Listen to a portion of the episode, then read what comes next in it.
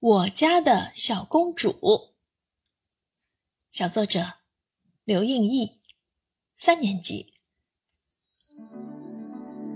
一朵朵荷花站在我家的池塘中，沐浴着夏天的阳光。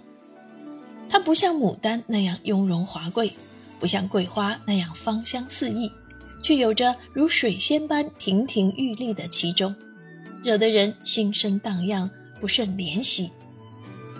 她叫小公主，是爸爸送给我的奖励。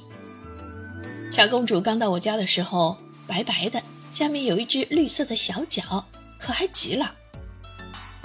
小公主住在爷爷家的池塘里，池塘里还住着几条活蹦乱跳的小鱼。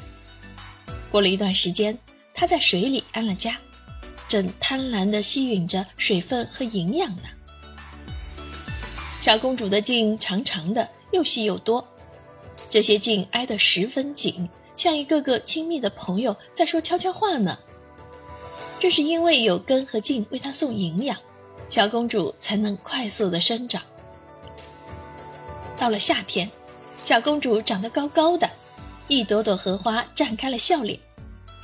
它的花只有一层，每一片花瓣上面的部分是粉红色的，像一块珍贵的白玉，美丽极了。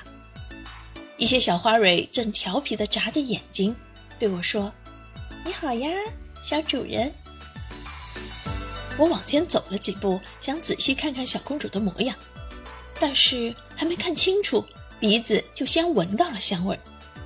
这香味令人心旷神怡。陶醉在小公主的香味里，我仿佛也变成了一朵荷花，快速地生长着，享受着温暖的阳光。